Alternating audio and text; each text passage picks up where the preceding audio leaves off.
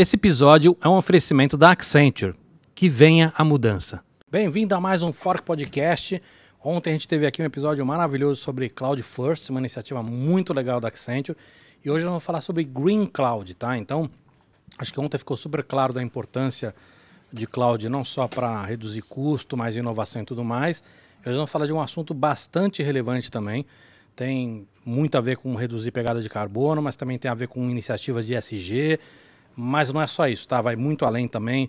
Nós estamos falando de resultado, estamos falando de margem operacional, estamos falando de resultado para acionista. Então, é, vale para todo mundo, tá? Não é só para a galera de tecnologias, né? CIO, CTO, que seja, vale para o CEO e vale para todo mundo. Tem a ver com propósito, tem a ver com resultado, então vale para todo mundo aqui. Muito importante o tema. E aí, tô puxando aqui os cargos para não falar besteira. Estamos aqui com o Luciano Lubisco, tudo bem? Beleza, Cava, tô Tudo ótimo. jóia. Luciano é gerente sênior para Cloud Advisor na Accenture e tô com o Victor Lima, que é líder da- do Squid, desculpa, líder do Liquid Studios da, da, na Latinoamérica da Accenture. Tudo bem, Victor? Tudo ótimo, Cava. Um Tudo prazer bem. estar aqui. Obrigado aí pelo Muito bem, convite. cara. Ah, dá uns, uns recadinhos antes. Ah, galera, a gente está ao vivo no LinkedIn, então mandem perguntas, tá? Pra gente responder. É, é, lembrar também para quem quiser, nós vamos ter depois a, a intérprete de Libras no nosso episódio no YouTube. E aí eu vou aproveitar aqui para fazer a autodescrição, né? Pra gente poder, quando a gente lá no episódio. É, eu sou Cava, eu sou branco, é, gordo, super careca, barba já maior do que deveria, tô de óculos, sempre de camiseta simples preta. é, e nós três estamos com um fone de ouvido grande aqui no ouvido. Vitor, quer fazer sua autodescrição ou não? É, sou o Vitor. é, eu costumava ser mais ruivo é, do que eu estou hoje, então ruivo, branco, é, homem, tô de camisa é, branca e calça jeans com o mesmo fone grande que o Cava tá no ouvido aqui. Legal. Pô, que embalo, hein? Eu também tô com esse fone aí na cabeça, sensacional. Eu tô te escutando pouco, Luciano. Não sei se Melhorou agora? Melhorou, obrigado. Ah, então vou Tá. ficar mais perto É que o mandíbula ele deve estar Então- dormindo ali porque ele trabalha o ganho, mas acho que ele tá. Não, mas esse negócio parece sensacional, Não, cara. Boa, desculpa. então eu cara. sou homem, branco, baixo, usando uma camiseta polo azul. Gosto de cinza, mas hoje eu tô de azul. E não tenho barba, cara, por incrível que pareça. É, tá na. A barba é a maquiagem do homem, né, cara? Você tá sem maquiagem hoje. Mandíbula, quem que mandou essa comida pra gente aqui? Eu, deixa eu botar a imagem pra você poder mostrar. Olha só. Temos um pãozinho maravilhoso hoje. Então, Cava, hoje a gente tem a comida de alguns parceiros, tá? No nosso Instagram que tá aí na tela tem o link pra conhecer todos eles, mas pra quem tá só ouvindo a gente nas plataformas de áudio é fork.podcast, onde você encontra todos os nossos parceiros de comida. Legal. E aí vocês encontram lá no site, tem, tem contato de todo mundo. Mas só para contar rapidamente aqui, nosso, nosso azeite parceiro aqui, Lagar H, super premiado. Recomendo vocês experimentarem, que é muito bom. Pão de fermentação não só natural, mas mais lenta, da, da Fermentor. Esse pão é maravilhoso. Temos aqui também charcutaria da, a, da Table. E temos também queijos. Tem queijo aqui do Ribeiro Ferentino, tem queijos da, da, da, da casa do produtor. Então tem bastante coisa para gente experimentar aqui hoje. E essa geleia maravilhosa aqui de morango, que é da é morango com vinho da, da Comans, que eles fazem um doce de leite muito bom.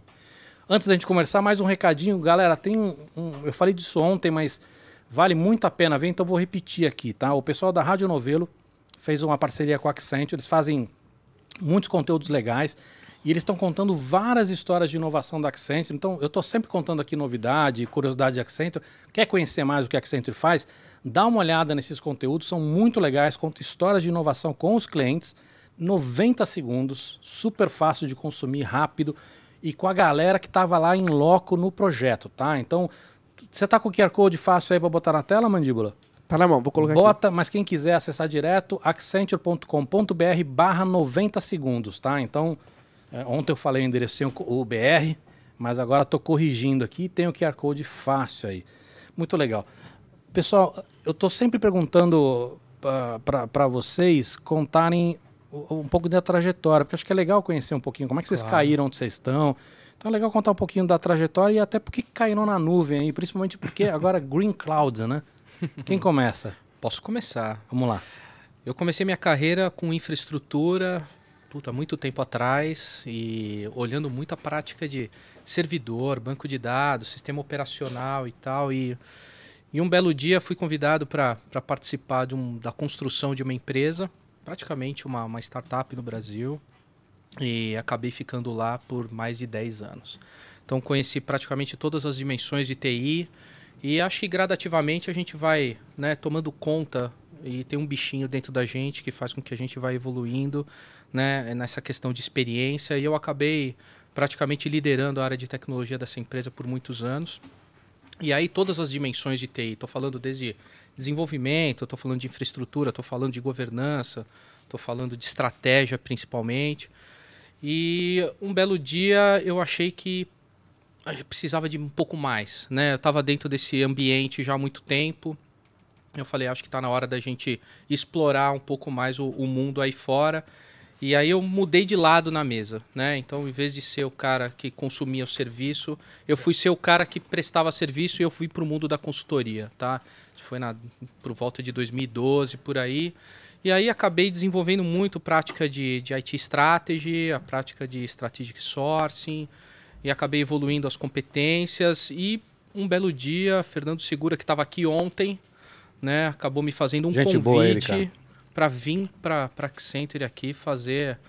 É, unir esse mundo de consultoria que eu estava vivendo com a prática de infraestrutura né, associada a esse boom que é a questão de cloud. Né? Então, como vender cloud de uma maneira estruturada, de uma maneira consultiva, né? não simplesmente pensando em tecnologia por tecnologia. E foi aí que eu estou aqui há quase dois anos. Eu já brinco com as pessoas que parece que eu estou aqui há pelo menos uns 10, né? em função da velocidade que é estar tá aqui na Accenture e curtindo muito. Acho que não só pelo desafio que é falar de cloud, falar de green cloud, mas estou muito feliz pelo que eu encontrei aqui e o que eu venho realizando. Né? Acho que a gente tem um time sensacional, um time importante no contexto de mercado, né? Uma visão de futuro, né? Então assim, puta, tô muita coisa pela frente aí para vir, Cava. Bastante feliz. Legal, muito bom.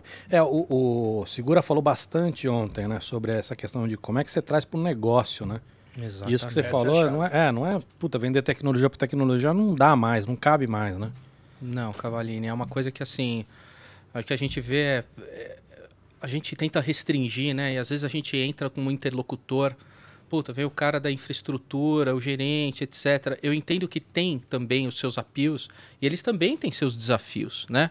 Mas a gente se torna mais atrativo quando a gente consegue alavancar as questões de negócio, não só pela tecnologia, né? Legal. Vitor, Conta um pouco de você aí. Bom, vamos lá. É, acho que eu comecei a, a, trabalhar com tecnologia, desenvolvimento, desde muito garoto ali, curioso, sempre gostei muito de tecnologia. Mas em algum ponto da minha vida ali, mais ou menos com uns 22, 23 anos, eu dei o que eu considero uma sorte, né? De ter entrado numa consultoria no Rio de Janeiro chamada Concrete. Né? É, a gente depois evoluiu muito o propósito dela, é, mas ela sempre foi muito focada em desenvolver produtos digitais, utilizando agilidade, é, equipes multidisciplinares, né? aquela abordagem bem empírica, iterativa e incremental. Né? É, com o tempo, eu fui é, crescendo dentro da empresa, acabei me tornando sócio e em 2017 a gente vendeu essa empresa para Accenture é, e integramos o grupo de, de technology com, com muito orgulho, numa jornada muito legal. Eu estou aqui na Accenture já há cinco anos e hoje eu lidero é, a prática de inovação e tecnologia com o Liquid Studio, que é uma história super legal também para a gente se aprofundar. É, e eu também olho o tema de sustentabilidade em tecnologia junto com Cintia Andrade, Roger Marques, que faz parte do grupo ali focado em tech, para lidar com esse tema dinâmico, complexo. É, então é um pouco da minha trajetória até aqui. Eu esqueci de mencionar, eu sou pai de, da externa e tenho uma menininha que está nascendo aí. A minha esposa está grávida de 32 semanas. Então, se o telefone tocar aqui, gente, espere pelo melhor vamos, aqui. Ficar só com o eu vou ter que atender, aqui. eu vou ter que atender, tá? Não, Mas não vai isso, acontecer, não. Vai dar é tudo certo. Acho que é um pouco mais importante do que o nosso papo aqui. a gente remarca e faz um outro já com duas filhas. Muito bom, cara. Parabéns. Obrigado, Parabéns. Obrigado. Escuta, vamos começar no básico. O que é Green Cloud? Green Cloud. Green Cloud, se a gente puder hoje traduzir, é alavancar os benefícios que a cloud hoje traz do ponto de vista de tecnologia aos elementos de sustentabilidade. Né? Como é que eu vou trazer né, para o nosso planeta, para a questão climática, para a questão ambiental, indicadores ou relevância naquilo que a gente está fazendo usando tecnologia. Acho que isso resume um pouco, eu não sei se vale alguns complementos aí, Vitor. Acho que perfeito. É, é quase como se fosse um, um, um subproduto muito positivo dessa transformação em jornada para a nuvem, onde o fato de você ter um ganho de eficiência né, com os data centers e com toda a complexidade que eles conseguem encapsular, você também tem esse benefício de ser, é, de ter, na verdade, né, uma infraestrutura muito mais verde, como a gente chama, e daí vem o termo Green Cloud, que é um irmão do, do Green Software, que a gente vai falar um pouco mais para frente. Né? Mas basicamente é isso, a gente conseguir ter também esse componente de eficiência é, na direção que a gente acredita muito, né, que é de gerar um impacto positivo esse desafio de sustentabilidade, mas especialmente mudança climática, que vai ser bem complexo para a gente lidar nas próximas décadas. Legal. Tô, errado de achar que esse assunto ganhou muita relevância agora com essa, com essa força que a SG está tomando ou não? Não, acho que cada vez mais, eu acho, a gente vai se aproximar dos temas climáticos. Isso não, não tem mais jeito, né? A gente está, acho que essa conversa da questão climática, ela foi postergada durante muito tempo. E não é à toa que agora a gente está tendo uma certa exposição, porque a gente está vendo os impactos já sendo gerados no dia a dia que a gente está tá vivendo, né? Então, assim, eu acho que não é só em função do momento político que a gente vive, né? Que tem aí as forças, etc., que estão provocando muita coisa, mas existe ciência por trás disso que está demonstrando o que está acontecendo, né? Então, assim, eu acho que as COPs que estão vindo aí, que estão falando sobre o tema, elas vão ser cada vez mais contundentes, importantes, relevantes e talvez mais pressionando né, os governos, etc., a falar isso. Então, acho que hum, cada vez mais a gente vai ouvir falar de Green Cloud, de Green Software e desses temas que hoje representam a sustentabilidade. Né? Legal. É, eu, eu, eu acho boa notícia isso, cara. Obviamente que a má notícia é que a gente empurrou com a barriga, né? Como é, você falou. Estamos atrasados. É, estamos muito atrasados. É, mas acho uma boa notícia que ESG esteja na moda, mas na moda de maneira positiva, né? Não é modismo, é uma coisa que a gente vê que muita gente está levando a sério isso. Legal. Escuta, e, e mas queria entender, eu, eu, eu, comecei a fala aqui falando sobre resultado. Queria entender um pouquinho mais sobre isso. Né? Resultado direto de, de fazer a transformação e, e começar a olhar para a cloud dessa maneira mais verde. Dá para trazer alguns números ou não algumas coisas? Dá. É, como todo bom problema complexo, né, ele, a gente não vai conseguir resolver esse problema da mudança climática mexendo só em um pedaço. Né? A gente vai ter que mexer em múltiplas alavancas ao mesmo tempo, né, com intensidades é, diferentes e muitas vezes complementares. Né? Tecnologia e toda a jornada que a gente teve desde 1960, né, eu diria, e muito acentuada nas últimas três décadas e mais acentuada ainda durante a Covid, é um driver que acaba gerando tanto um impacto negativo na emissão de carbono, né, que afeta a mudança climática como a gente concebe hoje, mas também traz um potencial de ser uma das alavancas de solução desse tema. Então, se você pegar a tecnologia da informação e comunicação, né, a gente hoje, globalmente, é responsável por 5% das emissões. A gente entende que, dado o ritmo de crescimento que os nossos dispositivos, data centers, etc., estão tendo. É, se a gente continuar nessa toada, a gente vai chegar até 2035, 2040 sendo responsável por 15% é, do impacto de emissão de carbono. Então, tecnologia, ao mesmo tempo, é uma alavanca super importante que consegue ser o aliado, né? Aí, essa é a nossa opinião, né? para endereçar o tema da mudança climática e, e negócios mais sustentáveis. Mas se a gente continuar do jeito como estamos hoje, a gente vai ser uma das partes que contribui negativamente para esse problema. Então, acho que esse é um ponto importante de por que, que a gente tem que olhar para a sustentabilidade em tecnologia e também olhar a tecnologia para a sustentabilidade, que a gente vai conversar um pouco mais aí. Pô, mas o que você falou é interessante, porque se eu sou uma empresa, ainda que eu esteja atrasado, não esteja olhando para a SG da maneira como eu deveria, uma coisa é não melhorar, outra coisa é piorar, né? Total. É, mas é. vê lá, Cava, o negócio é o seguinte, né? Existe uma coisa em tecnologia que se chama efeito rebote, né? É, é um termo comumente conhecido, tá? Por exemplo, toda vez que surge uma tecnologia nova, vamos, vamos, vamos pensar assim, vai a, a nuvem surgiu, reduziu o custo. Aí o que, que acontece? A galera vai em massa para a nuvem e você perde o controle, você perde a governança, você perde os indicadores e quando você vai ver aquilo que era pequenininho que você controlava dentro do teu ambiente on-premise, de repente ele perdeu completamente. Então, aquilo que veio para o bem, que era para te ajudar na eficiência, para reduzir custo no consumo, de repente se tornou um problema de máxima utilização, entendeu? Então, a tecnologia, da mesma maneira que ela te ajuda, se você não tiver o controle, ela vai se tornar essa alavanca que a gente está vendo de de repente se tornar um inimigo daquilo tudo que a gente está fazendo. Por É. isso que a gover... por isso que o SG não é só né, tecnologia, tem a questão de governança, tem Sim. a questão de sustentabilidade, tem, tem uma série de coisas que a gente tem que agregar quando a gente fala disso. Né? acho que é mais grave do que isso, né, Luciano? Ontem a gente falou, eu, eu usei até um dado da, da Accenture mesmo, que mostrou uma- um estudo de vocês que dois terços das empresas que estavam migrando para a nuvem, até por causa dessa bagunça de pandemia, enfim, até falei, cara, agora criticar é fácil, né? Na, na, na ver lá em loucu- março de é, 2020. na loucura que a gente teve, foi o que deu para fazer. Mas dois terços das empresas não conseguiram reduzir custo, né? Dado a, a- a- essa transição Exato. abobalhada, exacerbada. exacerbada que, que, que foi, né? É, agora, perfeito, eu entendi o conceito. Mas quero entender o seguinte: quais as principais soluções para conseguir chegar nisso?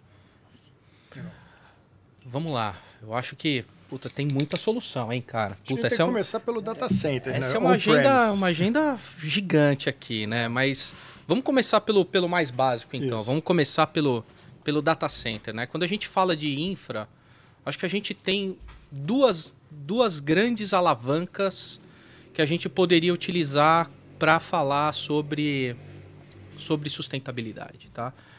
A primeira delas é o consumo, né? Consumo de energia. consumo de recurso que vai dar no consumo de energia, né? Então, assim, hoje, quando você tem o seu data center on-premise, puta, tá tudo ligado, tá tudo funcionando, tá tudo aceso, aquele monte de luzinha, né? Acontece que a gente não precisa mais trabalhar dessa forma. A gente pode ligar as coisas quando a tua operação precisar, quando o teu negócio demandar, né? E isso é, é, é uma, é uma das alavancas. Então, assim, é como é que eu uso menos os recursos computacionais que estão à minha disposição. Não estou falando em parar negócio por enquanto, tá? Estou falando de usar de uma maneira mais racional né, a tecnologia.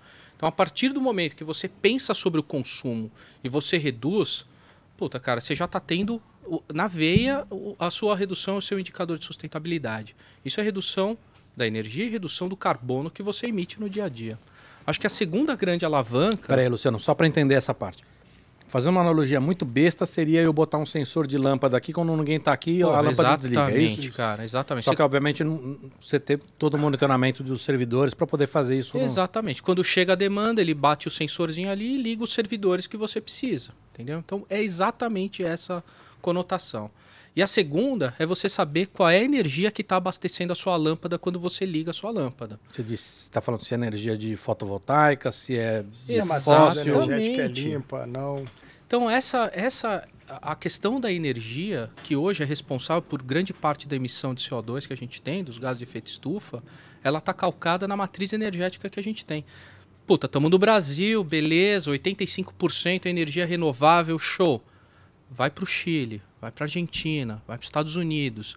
Então, essa questão da energia renovável, ele é o segundo grande benefício que eu acho que a parte dos data centers hoje tem para oferecer. Estou falando de todos os hyperscalers hoje, já estão com seus projetos aí, a gente pode depois elencar alguns, tá? Então, falando do mais básico, esses são os dois elementos principais. Agora, eu, eu queria entender do lado mais prático, tá? Essa segunda parte que você colocou. Isso significa eu, na hora de fechar um contrato. Com, porque assim, nós, nós temos gigantes nessas histórias, né? Sim. Microsoft, Amazon, Oracle, enfim, um monte de gente nessa história. Google. Google. é, na hora de fechar um contrato com esses caras, eu também exigir nesse contrato que, que o data center que eu vou usar tenha uma energia limpa. Quero, dar- quero entender na prática como é que funciona isso. Na prática, é, vamos pensar. é, a, a gente estima que de todo o workload computacional que existe no mundo, apenas 20% está na nuvem. Então a gente tem 80% que está aí em máquinas e data centers mais ou menos sofisticados. Tá? Vamos pensar com a cabeça da pessoa que está lá cuidando do data center on-premise. Né?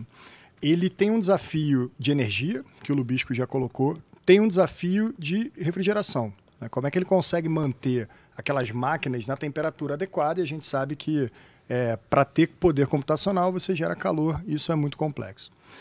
Depois você tem uma questão de utilização dos hardwares que estão lá. Então eu vou lá, eu faço uma estimativa, antigamente, né, uma volumetria de quanto que eu acho que os meus sistemas computacionais vão precisar de poder é, computacional, compro um monte de máquina, instalo, e a gente sabe que aquilo tem uma certa ociosidade. A gente sabe que aquilo não é ocupado é, ao máximo do throughput que permite. Tá?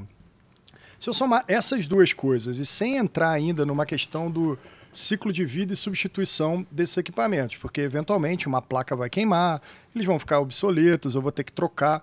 Pensa que isso é a vida de uma pessoa, né, de uma maneira muito simplificada, que cuida de um data center. Aí extrapola isso para todas as empresas que ainda têm seus data centers on-premises, seus parques de computadores on-premises.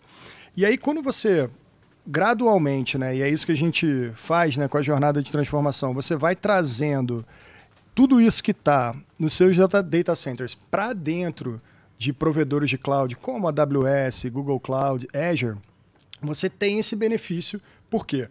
Onde esses provedores decidem montar os seus data centers locais, primeiro que eles já têm essa, esse compromisso global com reduzir ou neutralizar é, zerar ou neutralizar as suas emissões de carbono. Então, eles já decidem montar os data centers em lugares pensando na otimização do ponto de vista de eficiência energética. Você tem avanços enormes em refrigeração. A gente estava conversando mais cedo, tem, tem data centers desses hyperscalers que eles, inclusive, não têm portas, né? Eles são abertos para você pegar a refrigeração do ambiente. Às Aquela vezes, iniciativa maluca da Microsoft de botar no fundo do rio. Exatamente.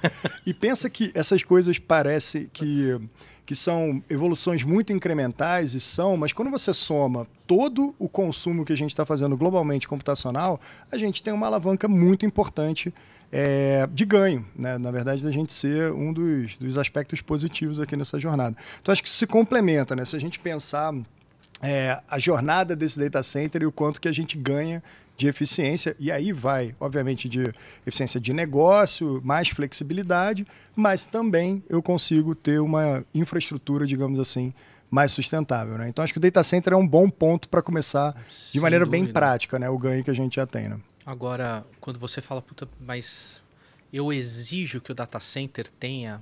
Veja só, né?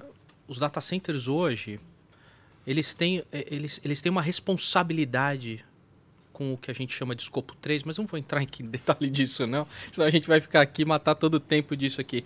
De realmente dar transparência para o que está acontecendo com o footprint de carbono dos clientes. Então, hoje, nós aqui na Accenture, eu sou capaz de comparar a pegada de carbono de um cliente indo para o data center 1 aqui no Brasil ou uma pegada de carbono se ele for para o data center 2 na porta do lado. É, isso que eu estava perguntando, porque assim, o, o, o, que o Victor está falando, para mim, é, é, Vou dizer que é meio óbvio, mas é, é, é, é, meio compreensível, né? O cara vai abrir um data center, se o cara está no. Obviamente que você não pode abrir sempre no mesmo lugar, que você tem que ter toda uma distribuição. Claro, enfim, de, né, balance, de low balance, de, de, de tudo, de latência. Tem questão de segurança, porque lá, lá, a gente falou ontem, lá, lá é um país que tem terremoto, tem furacão, não é que nem aqui que você ficar 5 km não, não pega nada. Mas, e é óbvio que esse cara vai, de repente, sei lá, para um lugar onde ele está usando energia eh, de represa porque é mais barato, a cidade já é subsidiada, enfim.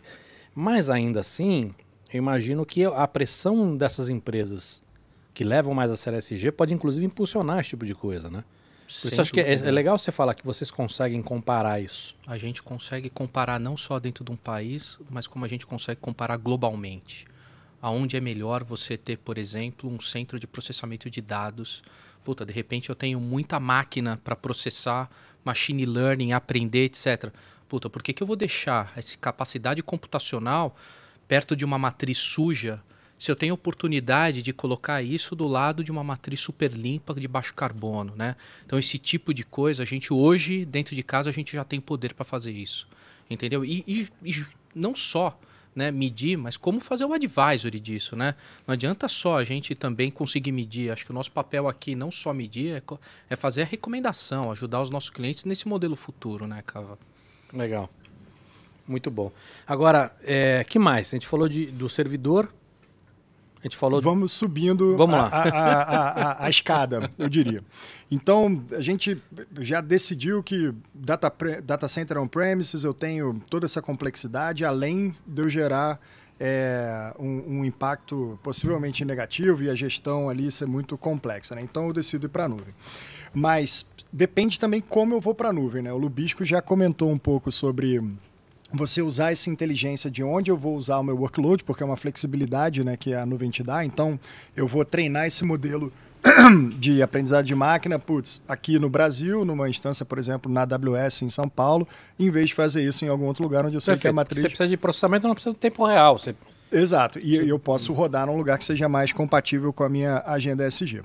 Mas se eu só faço um lift and shift, então eu pego a minha aplicação que está lá em on-premises e simplesmente transplanto ela para a nuvem, eu também perco uma oportunidade de eu conseguir fazer aplicações que sejam mais cloud native e que usem mais ainda os recursos que todas essas clouds oferecem. Né? A gente sabe que você tem diversas técnicas que algumas vezes são traduzidas até em FinOps, né, otimização financeira ali do meu consumo na nuvem, mas eu também consigo montar a minha aplicação, refatorar a minha aplicação para ela usar componentes que sejam muito mais compatíveis com o tipo de trabalho que eu estou fazendo. Sendo um pouco técnico aqui, Lambda, etc., na AWS, eu consigo ter a execução de pedacinhos de código de uma maneira muito mais é, compartilhada, até porque quando eu não estou executando aquilo, alguém está usando aquela capacidade de hardware, mas também de uma maneira muito mais eficiente, porque enquanto eu não estou precisando, eu também não estou gerando um impacto, consumindo energia é, e onerando mais esse, esse sistema todo, eu diria. Né? Então tem, tem camadas que vão se adicionando ali, né, cara? Só para te dar uma ideia, cara, a gente tem feito uma porrada de, de trabalhos aí de cloud strategy, tá? Hoje, a gente tem um termo que a gente chama de right sizing, né? Que é como você modela teu ambiente on-premises para ir para a nuvem e você otimizar o teu recurso lá. Esse right sizing, por exemplo, só de processamento, a gente tem em média reduzido 70% do workload, da necessidade computacional do cliente. Quando a gente fala de memória, mais 50%. Quando a gente fala de storage, mais 20%. Então, se você pensar que essa é a camada mais básica, quando a gente chega nesse processamento, é, por exemplo, Victor citou aqui a refatoração. Ao invés de eu ter um sistema né, desse tamanho, que toda vez que o, que o Cava quer fazer um pagamento de uma conta, ele levanta todas as instâncias exemplo, e usa tudo isso daí. Exemplo entendeu? ruim. Puta que Então você tem lá né, um baita servidor gigante para te atender. Mas, cara, se eu quebrar isso em vários pedacinhos, que é o que a gente chama de microserviço, quando você entrar no módulo de pagamento, ele só vai instanciar um servidor para te atender e quando você sair, ele vai desligar. E quando você entrar no contas a pagar, eu vou levantar um outro sistema. E isso é uma computação distribuída que a gente consegue, dessa maneira, cada vez mais utilizar os recursos cloud native. Ou seja, a gente chama em, a gente chamou de microserviço, mas eu poderia colocar Kubernetes. A gente começa a usar outros termos aqui para que a gente use esse ambiente mais cloud native, né? E a gente vai subindo a régua né? Então ambientes gerenciados, né? Que automaticamente vão olhar o seu consumo, vão ligar e desligar, a elasticidade. Então a gente tem aí um arsenal de ferramentas para que a gente consiga de fato trazer indicadores sustentáveis para a corporação, tá? Não só financeiros. Né? Legal. E impacto indireto? Muitos. É, um monte, assim. É, eu acho que tem, tem algumas dimensões que são importantes para a gente olhar. Né? Imagina, vamos olhar uma perspectiva assim. É, a gente sabe que o mercado de chips ele evoluiu muito nos últimos anos, né? E, e, até essa dissociação entre quem desenha os chips e quem produz, né? Que é um, é um capítulo super interessante que a gente está vendo nas últimas décadas. Essa aí. briga está quente, né? Essa briga está muito quente e em lugares muito específicos, inclusive. É, quando você vê como que esses cloud providers é, se organizam, né? E a busca por eficiência, né, que no contexto de um data center on-premises, às vezes eu não vou buscar aquele 0,1% de eficiência. Mas se eu tenho um parque gigantesco de computadores, eu obviamente tenho muito dinheiro dentro dessa eficiência que às vezes é, vai assintotando. Então essa relação de produção de chips, né, e placas e qualquer outro componente computacional que seja mais eficiente, que dá um poder de barganha para esses é, cloud providers conseguirem estimular né, a produção de chips mais otimizados, inclusive pensando melhor a sua seu impacto de carbono, quanto de energia você precisa para construí-los, é um dos efeitos que você tem dessa é, dessa agregação, digamos assim, de um poder computacional é, na nuvem, né, como a gente gosta de dizer. Então, acho que esse é um, é um bom efeito indireto ali para ser explorado. Né?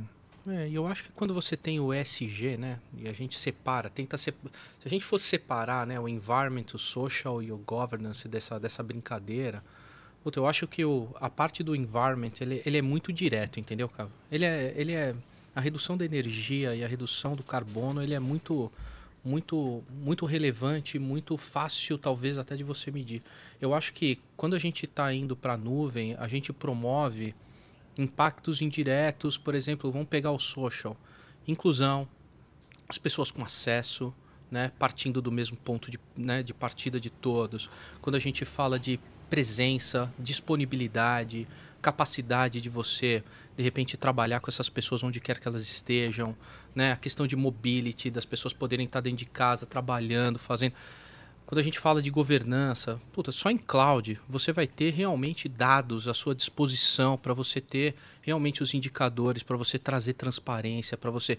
Então, é, acho que os benefícios indiretos talvez sejam até tão mais significativos em questão de sociedade como a gente vive, quanto aquele direto realmente que você vai ser obrigado de um dia para a noite, você vai ser obrigado a fazer. Mas tudo aquilo que está em torno para a gente viver como sociedade são tão relevantes quanto, né, Cava? Agora, você tinha comentado sobre escopo 3, né? Mas assim, se a gente for pensar em escopo 2 e 3, quer dizer, o próprio fato de você estar centralizando e, e fazendo remotamente também ajuda, não? Ajuda, sem dúvida. Você começa a ter economias de escala. E, e eu acho que o controle que esses players é, grandes conseguem ter, né? Sem você ter que ser um data center lá na cauda longa, né, tendo que negociar um pouco no varejo, é, sobre os efeitos no upstream. E aí eu vou falar de uma maneira muito simplificada aqui na indústria de tecnologia, microchips, etc.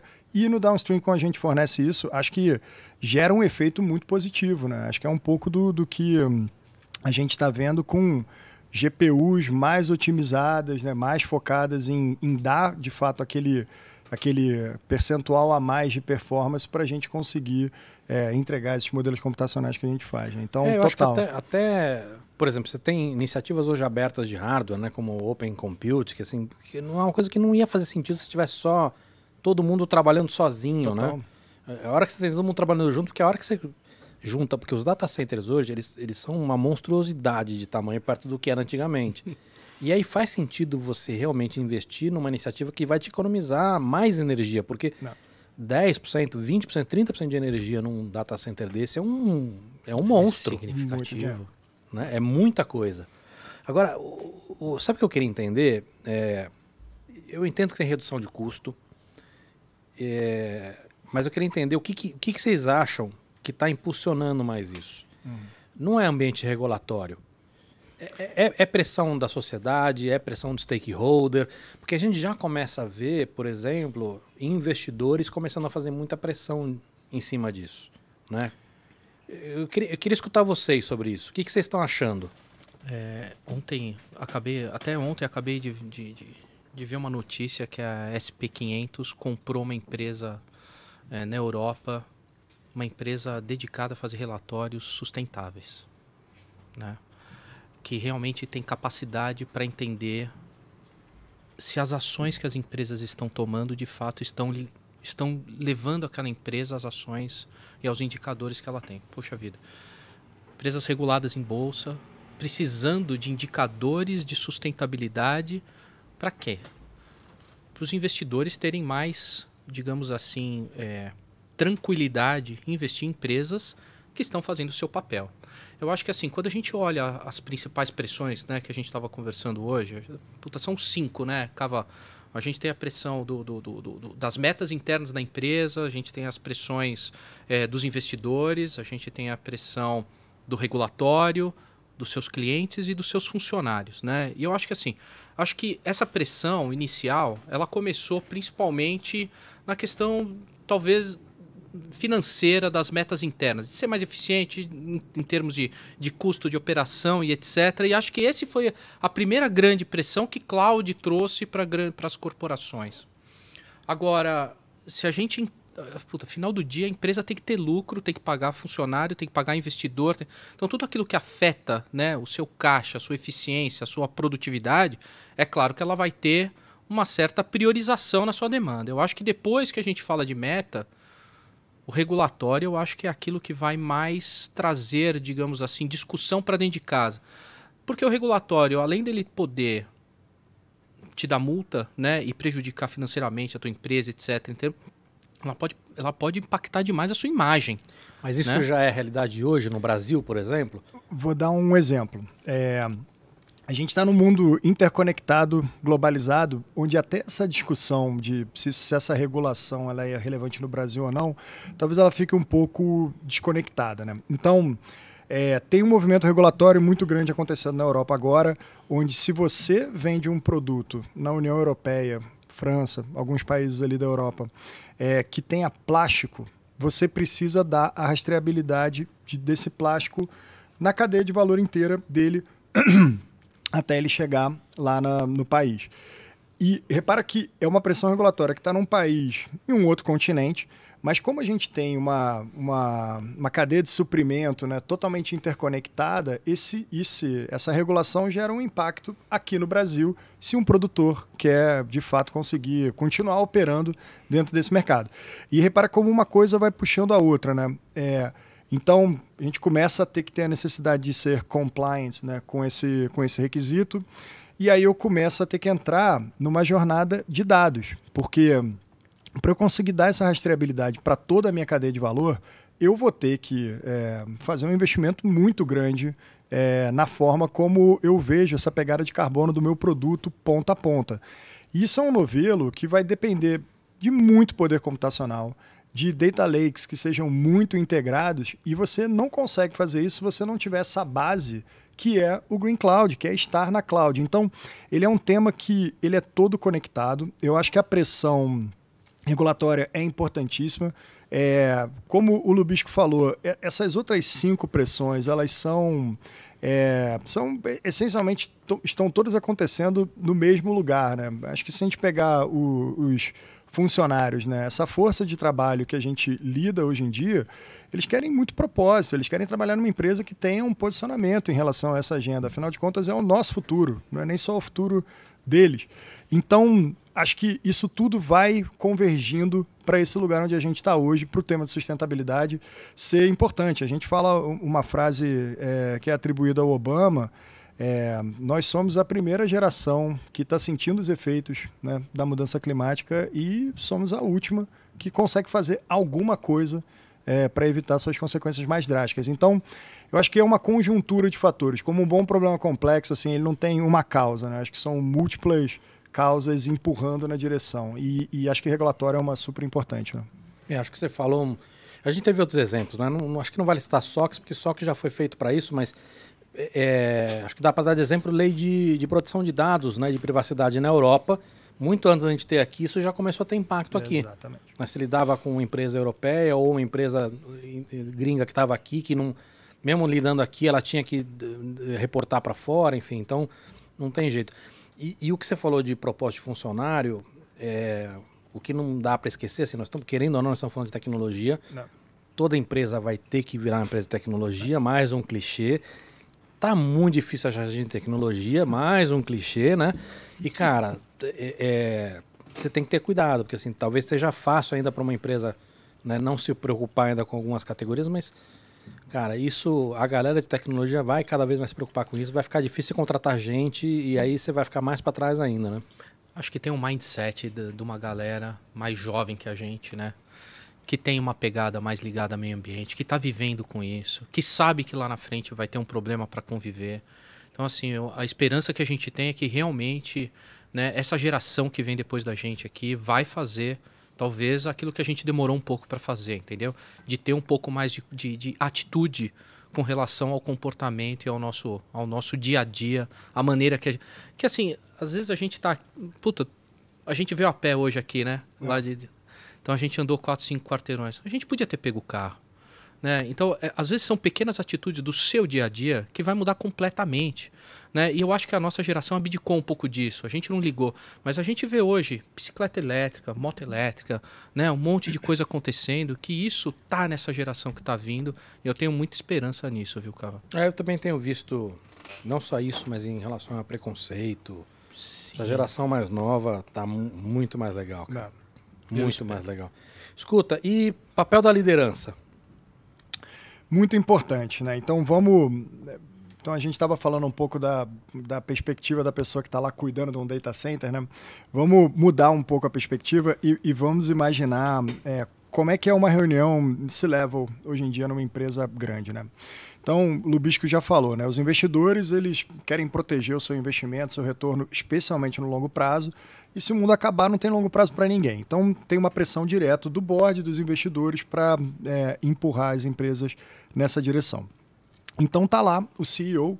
Se você trouxer qualquer CEO é, hoje, a pauta de sustentabilidade é essencial para ele. Então, ele está muito preocupado com esse tema, está vendo formas de conseguir é, tornar o seu negócio mais sustentável, reduzir a sua pegada de carbono, neutralizar, é, zerar e por aí vai. Tá? Então, ele tem uma conversa muito natural com o CFO. Né? O CFO, muitas vezes, ali, o RI, tem que ter relação com os investidores, tem que reportar os resultados, tem que olhar os números, tem que conseguir fazer um relatório integrado, talvez, de resultados. Então, CEO CFO conversando muito.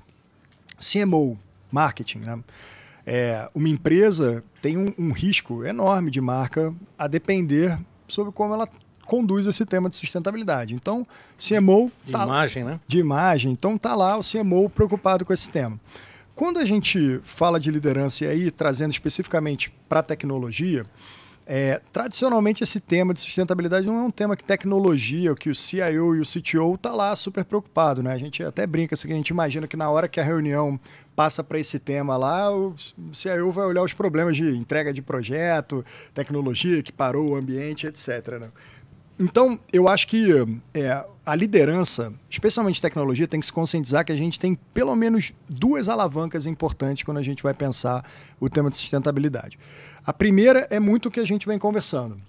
Sustentabilidade em tecnologia. Né? Green Cloud é uma componente, Green Software, a forma como a gente vai construir os nossos softwares, que tipo de linguagem de computação que eu decido utilizar, ela pode ser mais onerosa ou menos em relação ao seu consumo de energia e poder computacional.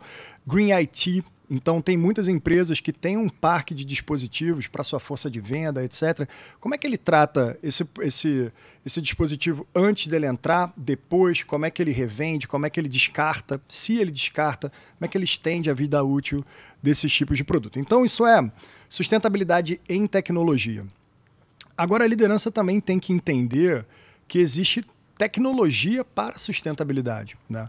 Como que a gente consegue usar a tecnologia para ser o protagonista dentro dessa jornada de transformação em sustentabilidade que a gente está falando. Aqui tem muitas coisas, né? A gente já falou sobre como que eu consigo usar plataformas que conseguem me ajudar a medir a pegada inteira de carbono de um produto. Mas eu tenho um desafio enorme de reporting, né? A gente estava falando é, agora há pouco. Como que eu consigo, de uma maneira integrada, fazer uma torre de controle sobre os meus indicadores ESG para que a empresa consiga tomar decisões em tempo real. Isso tudo é powered por tecnologia. Né? Como que eu consigo garantir a rastreabilidade de um produto ou da minha cadeia de valor de uma maneira transparente e imutável? Poderia usar blockchain ou algum distributed ledger para isso. Então, acho que a liderança é, no geral, todo mundo entende que esse, esse capitalismo é, mais focado ao shareholder apenas, ele tem uma data, né? ele tem talvez seja um pensamento um pouco mais datado. Então, uma visão mais inclusiva do ponto de vista de stakeholders é a transformação que está acontecendo no C-Level. Eu acho que o grande ganho aqui que a gente pode talvez sair daqui hoje é que o CIO e o CTO, sim, conseguem ter protagonismo dentro dessa agenda, começando por essas duas perspectivas: sustentabilidade em tecnologia e tecnologias para sustentabilidade. Legal. É porque você falou coisas aí que difícil encontrar um dono, né? É. Por exemplo, você falou de, de reciclar equipamento, né? Por exemplo, a Accenture está com um plano de, de, de, de ter 100% reciclado dos, do, do, do lixo eletrônico até 2025. Isso aí. É, de quem é isso, né? E, e olha que legal, do cara. CTO, né? Ou isso é, pequeno demais, né? Digo, É, eu acho que é um papel de todos, né? Problemas complexos não tem um dono, né? Tem patrocínio, tá certo, Cavalini? Eu acho que um problema, a, a questão da, da evolução da agenda ESG, ela tem que ter patrocínio. Ela não vai acontecer de baixo para cima. Não adianta a gente né, tentar fomentar. Claro que a gente tem que fazer a nossa parte, mas eu acho que esse é um, esse é um tema que vem, tem, que- tem que ser top-down. Né? E, a, e a perspectiva do C-Level ela é fundamental na figura do CIO com a visão né, de como executar e na figura do CTO de como executar isso de forma correta. Né? Legal. Agora, escuta, eu fiquei, a gente tá, a gente tá falando muita coisa conceitual, mas queria entrar um pouquinho mais na prática, tá? Vai lá. É, imagino que a hora que vocês começam a trabalhar com o cliente, vocês têm que fazer um mapeamento do mix de solução desse, desses caras, né? Como é que isso é feito na Accenture? Como é que funciona isso? Olha, a gente tem, a gente tem um portfólio de ferramentas enorme para fazer isso, tá? É, ontem foi falado, né? A parte da- dos investimentos que a Accenture vem fazendo. Pouco em investimento. pouco investimento, os 3 3 bi, bilhões de né, dólar. B de bola, né, O- o cara? Que eu tava você- ouvindo ontem. Você sabe o que são 3 bilhões de dólares ou não? Cara, eu tento imaginar, mas eu não sei se, não sei se eu imaginei o suficiente. Então vou dar um mais fácil para você. Você acha que são 70 mil funcionários trabalhando com Cloud First? É um maracanã lotado, cara. É, é mais fácil de imaginar, mas puta, mesmo assim. hein? Então, Total da Accenture são 700 mil, hein? Se for- Não, mas, mas essa iniciativa de Cloud de são First, 70, 70 mil, mil, cara. É, é- É muita gente, cara. Então, parte dessa grana, né, desse investimento, ela foi, claro, aquisição, fusões, etc., com empresas que têm tem appeal e tem, tem, tem valor a agregar aquilo que a gente vem fazendo em cloud. A segunda é capacitação de pessoas e contratações, né, treinamentos, etc., para que a gente possa realmente ser relevante. E um outro pilar é a questão da- das plataformas que a gente vem desenvolvendo. E não, não são poucas, tá? A gente pode citar algumas aqui. Eu vou começar com uma que a gente está falando muito né, no nosso dia a dia, que é o MyNev. MyNev tem pelo menos aí umas 12 ou 14 ferramentas dentro do portfólio que são altamente relevantes. Uma delas é, é o CITA, que é o Sustainable IT Advisory, que é uma ferramenta onde a gente, por meio de entrevistas, mapeamento, etc., a gente consegue levantar todo o landscape de tecnologia e, a partir dela, simular exatamente a quantidade de energia e a pegada de carbono de tudo isso. E, a partir dela, gerar as iniciativas. Então, a gente já tem mapeado, acho que pelo menos umas 25 iniciativas, desde strategic sourcing, é, renovação de energia, é, putz, a, a utili- putz, às vezes a gente tem, quantos devices você tem para se conectar na Accenture? A gente tem pelo menos três, né? Então, assim, a utilização, restrição de device, então tem E, tanta vezes, iniciativa. Desculpa te interromper, mas assim, Claro. pode parecer besteira, mas pega o exemplo da própria Accenture. São 20 mil funcionários no Brasil. É né? Então, é, é Todo muita- mundo com um laptop, Todo um mundo, celular é. e um monitor ou dois em casa, tá certo? Você faz, então assim, existem iniciativas para redução do landscape super importantes, né? É a troca de equipamento, por exemplo, fazer leasing. Puta, Lubisco, fazer leasing é sacanagem, né? Não, não é sacanagem. Na realidade, você transfere a responsabilidade para o tal do escopo 3, né? E você acaba, na realidade, transformando aquela, aquela responsabilidade para uma empresa que faz aquilo talvez melhor do que você, entendeu? E você reduz a pegada de carbono para isso. Então, E você, essa- e você pode também escolher uma empresa que você, de alguma maneira, veja a garantia dela para tratar isso. Claro, exatamente. Então, você- é- essa é uma das ferramentas que a gente aplica para desenvolvimento de toda essa estratégia de Green Cloud, super importante, ela vai em todos os elementos, até rede. Depois a gente tem o Green Cloud, né, que é a ferramenta que a gente tem usado muito para falar dessa, desse primeiro passo de migração de infraestrutura. Né? Então, quanto que a gente gasta de compute, quanto que a gente tem de servidor, para onde vai teu data center, quanto que vai ser seu right sizing. Então, essas são ferramentas que a gente usa como assessment. E a gente poderia trazer outras, a Velho 360, é, tem, tem, tem, puta, tem uma porrada que a gente pode discutir aqui, entendeu, cara? Então, plataforma sozinha também não funciona, né? Então, como é que a gente faz? Pessoas capacitadas e ferramentas muito bem endereçadas. É dessa forma que a gente faz assessment. Legal. O, o Vitor tinha comentado sobre software. Queria falar um pouquinho mais sobre isso, cara. Queria entender um pouquinho mais o que dá pra fazer em, em aplicação. Porque acho que assim, desde a da coisa mais, novamente, que parece bobo, mas a hora que você bota na escala não é, né? De botar o, o, é, o modo, modo escuro, né? Como é que chama o modo Dark escuro? mode. Dark, Dark mode, né? Mode. Você botar no modo escuro, Super a hora que você eficiente. coloca numa escala isso, 200 mil, É. 200 milhões de brasileiros com seus celulares, etc. né? Total. Bom, va- vamos explorar um pouco, né? Deixa eu, deixa eu dar um dado aqui interessante, né? É, Treinar alguns modelos de aprendizado de máquina, dependendo da forma como você constrói, pode emitir o equivalente de carbono na atmosfera a 4 a 5 carros durante a sua vida útil. Só o treinamento do machine learning. Só o treinamento desse modelo até você conseguir chegar num ponto para deployá-lo e, e conseguir colher os benefícios dele. Então, acho que tem uma discussão nossa no mercado de tecnologia sobre como que a gente endereça a, a prática de desenvolvimento de software e produtos digitais de uma maneira sustentável. Né? É, então, aqui já tem um, um- um lado claro para a gente explorar né, sobre como a gente constrói essas inteligências artificiais, e isso vai ser algo que vai crescer cada vez mais. Então, a gente também tem que sair um pouco dessa visão muito de, de big data, né? Vamos pegar todos os dados possíveis, que a gente tem que guardar isso em algum lugar. Vamos começar a pensar em enough data, né? a quantidade Uhum. correta de dados que a gente precisa para conseguir ter o modelo no Não, nível e de hoje- qualidade hoje que é um gente quer. risco, né? Você ter dado que você não está usando, você só está ganhando risco. Total, total. E, e a gente consegue entrar também em uns aspectos de inclusão e diversidade que eu acho que é muito importante. Então, a gente já viu diversos casos aí, né, de modelos, é, por exemplo, de reconhecimento facial, que foram treinados com uma base é, X de fotos, né, para o computador aprender a reconhecer uma pessoa, que tinham vieses nos seus dados. De repente, eles eram mais direcionados a pessoas brancas e menos Cara, a pessoas tem, negras. Tem tanta história. Tem cara. muita história, E cara. sendo usada, né? Eh, Acho que talvez o, o, o, o caso mais caricato e mais grave disso é do, do de juízes norte-americanos, cara, que usam uma ferramenta para. Essa ferramenta ajuda a dizer se esse cara tem grande chance de, de reincidência no crime ou não. E os caras fizeram uma análise e mostraram, cara, se o cara é p- preto, se o cara é branco, tinha um viés desgraçado. Imagina, né? overfitting É, total. então você tem. Cara, tem tanto É. exemplo disso. Então, se a gente olhar essa componente de, de Green Software, né, que tem Green Cloud, mas tem também Green AI, né, e aí muito focado no S, né, como que a gente consegue desenvolver isso.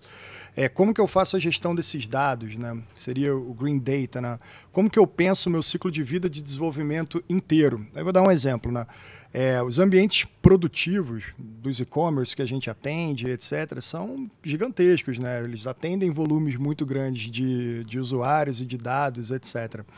Mas a gente sabe que para desenvolver software você precisa de ambiente de homologação, ambiente de desenvolvimento. E dependendo do nível de, de equiparação que você quer ter com esses dados, você pode estar replicando esse ambiente. Se fosse num data center, você está extrapolando esse problema. Como a gente tem boas práticas de desenvolvimento de software, de cuidar do ciclo de vida de software, eu consigo ser muito mais eficiente para utilizar só o que eu preciso quando eu preciso, dando a ferramenta na mão dos desenvolvedores para eles conseguirem é, ajudar né, dentro dessa jornada de sustentabilidade em tecnologia. Linguagem de programação é muito importante, cara. Assim, é, a gente está falando muito de data. Python é uma linguagem muito custosa computacionalmente. Linguagens interpretadas em geral são. Uhum. É, a gente sabe que se a gente programasse aqui em, em assembly, né, em coisas muito baixo nível, a gente conseguiria ter É, muito quanto, quanto mais alto nível você tem, né? Mais Exato. tradução computacional você E, precisa. e repara que a gente, é, as últimas três décadas, elas foram, três, quatro décadas, elas foram para a prática de engenharia de software muito abundantes. Então, assim, os desenvolvedores não precisavam necessariamente escovar aquele bit byte mais, né? Inclusive, cloud ajuda muito nisso, né? Você consegue ter o poder computacional escalável, elástico, etc. Eu acho que a grande questão é como que a gente ajuda a retreinar esse grupo né, de desenvolvedores de software, desenvolvedores de softwares que a gente tem no mundo, a pensar o seu software olhando por essa ótica. É, a gente tem uma iniciativa muito legal chamada Green Software Foundation. Né? A gente fundou a Green Software Foundation, inclusive com competidores nossos, né? que é uma fundação focada em estudar e avançar as boas práticas de desenvolvimento de software com o objetivo de diminuir o impacto Agora, é, Vitor, só que para a gente tem. Eu acho que se a gente entrar nisso, nós vamos ficar três horas conversando, Ah, é tá? verdade. Porque é um assunto que eu gosto muito, mas é, é, a solução para isso tá em baixar o nível ou não? Olha, Cê- cê- desculpa, você entende a diferença entre alto nível e baixo nível ou não, quando nós estamos falando? Entendo, entendo. Você sabe o que, que chama alto e baixo ou não? Sei, sei. Por quê? Que é mais perto da linguagem da máquina. Não, é alto nível de abstração. Tá falando sério? É? Ah, eu, eu não sabia o, É. o- a forma de. O linguajar bonito que você usou. É, eu sou. Mas, mas. Porque assim, eu vejo uma dificuldade prática disso, cara. Se vai falar para os programadores que esses caras vão ter que ir cada vez mais, mais próximo do assembler. Não, eu, eu acho que é, a solução é, ela não passa necessariamente por todo mundo jogar fora suas aplicações em Node e Python e vamos voltar a escrever tudo em C, é, igual a gente já fez durante um tempo. O que eu acho é, existem muitos ganhos em você já conseguir otimizar o seu código pensando por essa ótica. Então, eu tenho lá um dataset gigantesco lá que eu tenho que percorrer. Como o poder computacional é muito abundante, uma abordagem tradicional poderia ser, cara, percorre aquela lista inteira do início até o fim, não importa se vai ter mil, um milhão de, de, de itens naquela lista, porque uma hora eu vou encontrar o que eu quero. Isso poderia ser uma abordagem algorítmica, digamos assim, que seja satisfatória num contexto onde eu não preciso me preocupar com o poder computacional, o poder dos processadores vem dobrando a cada dois anos, né, lei de Moore, etc. Então, dado esse contexto, você podia permitir é, uma abordagem computacional mais gulosa, eu diria. Né? E eu acho que a transição que a gente vai ter, e acho que é isso que é o cerne da sustentabilidade, né? Como que eu consigo ser mais frugal, como que eu consigo ser mais consciente dos impactos diretos e indiretos, e a gente tem que traduzir isso nas Perfeito. nossas práticas de software. Então, Vou fazer uma analogia muito, muito boba, tá? Mas acho que elas funcionam bem. É, Eu poderia deixar a água ligada para escovar o dente. Poderia, Não, não, não, Não machuca, não machuca o meu bolso. Mas hoje me machuca, claro. né? Me incomoda. São, são, é, um, é um dinheiro que não me incomodaria, mas me incomoda profundamente. É, o que você está falando é isso, é, é ter uma, uma responsabilidade moral e ética de falar, pô, cara, não é porque tá ali que eu vou, vou Exato. fazer qualquer carry aqui que... Cava, eu acho que é cultura, né? Eu acho que a gente tem que reaprender, a gente tem que se readaptar, né? E, e redefinir aquilo que a gente vai fazer, que a gente quer das empresas. Até, por exemplo, a gente tem um boom vindo aí, né? Questão dos super apps, né? Puta, agora é super app, vamos fazer... Precisamos disso? Porque assim, não é uma questão de reescrever, tá? Porque assim, a questão de reescrever Pensa o seguinte, ah, eu tenho uma aplicação eh, em Python e eu vou, vou reescrever em C porque é mais eficiente. O carbono que você vai gerar para reescrever tudo aquilo, talvez não pague a tua transferência ao longo do tempo do teu footprint, entendeu? Então assim, não é, esse não é o caminho, né? É, o caminho é repensar o novo a partir de agora e como que a gente faz. Então, esse mindset associado à cultura é que vai fazer com que a gente ganhe o jogo. Entendeu? Putz, para que, que eu preciso de, uma de um dashboard com dados em tempo real de vendas na loja, nas 5 mil lojas que eu tenho, se eu, se eu só passo uma vez por dia para ver o dashboard de pedido de venda e eu só olho as vendas totais? Por que, que eu preciso de um poder computacional gigante para isso? Então, é esse tipo de, de mindset de reaprender e readaptar. Porque isso não está no programador só. O programador ele vai executar o projeto. Quem é que pediu isso? Qual é a área de negócio? Por que, que eu tenho que fazer isso? Então, eu acho que assim, vamos voltar à história, né?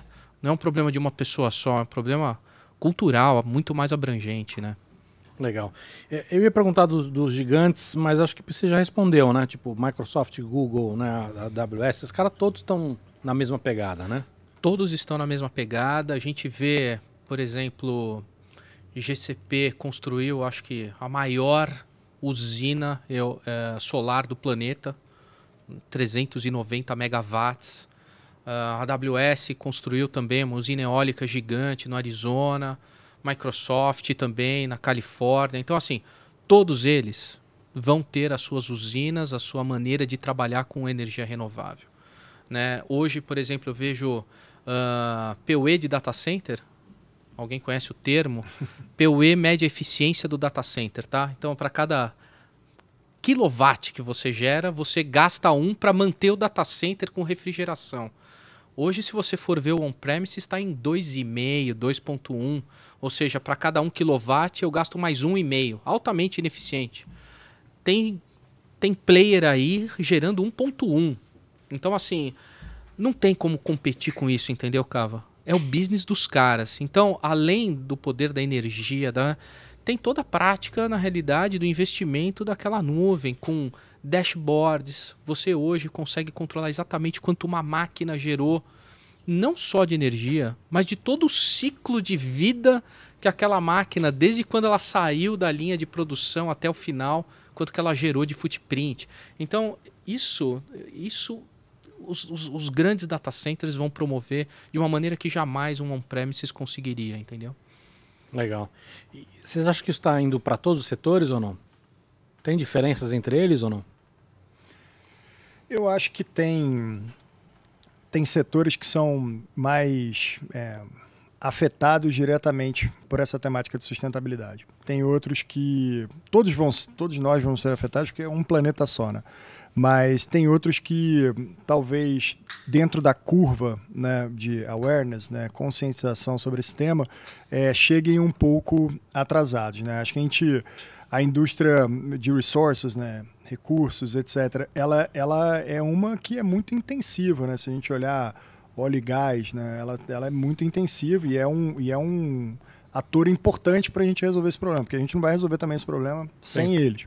Então, eu acho que isso, isso gera naturalmente um empurrão para que algumas indústrias sejam um pouco mais adaptadas. Agora, o, olha que legal, porque a gente está falando de sustentabilidade em tecnologia, né? E todas essas indústrias, né, elas estão sofrendo uma pressão de digitalização e a solução correta né, para você se digitalizar é ir para a nuvem. Então, repara como o tema de Green Cloud ele consegue é, estar dentro da pauta né, da, da transformação da empresa para ser mais sustentável, mas também para garantir que, mesmo que você não esteja olhando esse tema de uma maneira muito prioritária, Deixa eu te contar aqui que quando você faz uma migração para a nuvem, você otimiza muito, você consegue ter um impacto positivo. Então, acho que isso também está abrindo um pouco a cabeça dos CIOs e CTOs que a gente tem conversado sobre esse potencial, né? Não largar esse upside aí na mesa sem capturar, né? Legal. Transporte, né, gente? Total. Caramba, mudar a matriz total. Então, tem empresas que estão num, numa passada diferente, sim, enquanto outras estão mais tranquilas. Eu acho, sim concordo 100%. Legal. Escuta, queria, queria olhar um pouquinho para frente. Tendência, novas tecnologias que vocês acham que pode ter impacto? Tem um monte. É, acho que, talvez pensando em, em poder computacional, né? É, acho que a gente está chegando no limite do quanto que a gente consegue extrair de poder computacional e consumo de energia com esse paradigma atual de microprocessadores que a gente tem. Então, se a gente olhar os novos paradigmas de computação, é, alguns ainda são muito custosos e onerosos do ponto de vista de consumo de energia, por exemplo, computação quântica. Mas, por outro lado, eles conseguem resolver problemas de otimização é, que você demandaria um monte de computadores clássicos para conseguir resolver. Então, acho que essa mudança de paradigma vai ajudar. E, inclusive, essas cloud providers, já muitas ou quase todas, já têm acesso a computadores quânticos para você conseguir brincar de maneira real. Então, acho que isso aqui é um, é um ponto, né? Como que a gente vai mudar o paradigma do poder computacional, de como a gente é, disponibiliza esse poder computacional. Um outro exemplo que é um pouco correlacionado, porque eu acho que cloud é uma convergência também, hoje em dia, de muitas outras coisas. Né? Então, é, o fato de eu estar na nuvem permite que eu tenha mais poder computacional disponível de maneira flexível e onde eu quiser. Mas isso também, quando eu olho para a transformação nas indústrias, né, a gente precisa de coisas mais inteligentes e conectadas. Para eu ter mais coisas inteligentes e conectadas, eu vou precisar de muita conectividade. O 5G é um ótimo exemplo de uma tecnologia nova, já pensada muito com a cabeça correta. A gente tem uma baixa latência, mas também tem um baixíssimo consumo de energia. E por cada ponto né, 5G, eu consigo colocar muitos dispositivos conectados. Então, eu acho que o futuro de cloud né, tem uma componente de processamento, tem uma componente também de dados que a gente pode explorar, mas o que eu vejo que é muito legal é que cada vez mais esses provedores de tecnologia, né, vou colocar desse jeito, estão pensando em seus produtos de uma maneira sustentável. Acho que 5G talvez seja um exemplo emblemático aqui é, de como que novas tecnologias conseguem ser é, trazer sustentabilidade em tecnologia, né, eu diria. Agora, Cava, tecnologia e inovação vai aparecer sempre, né? Ah, é. Agora tem muita coisa disponível já e que a gente não adotou, né? Então eu acho que assim, acho que muita coisa vai vir para dar um Consegue dar um exemplo ou não? Vem alguma cabeça? automação, ecossistema de dados, marketplace de API, edge computing.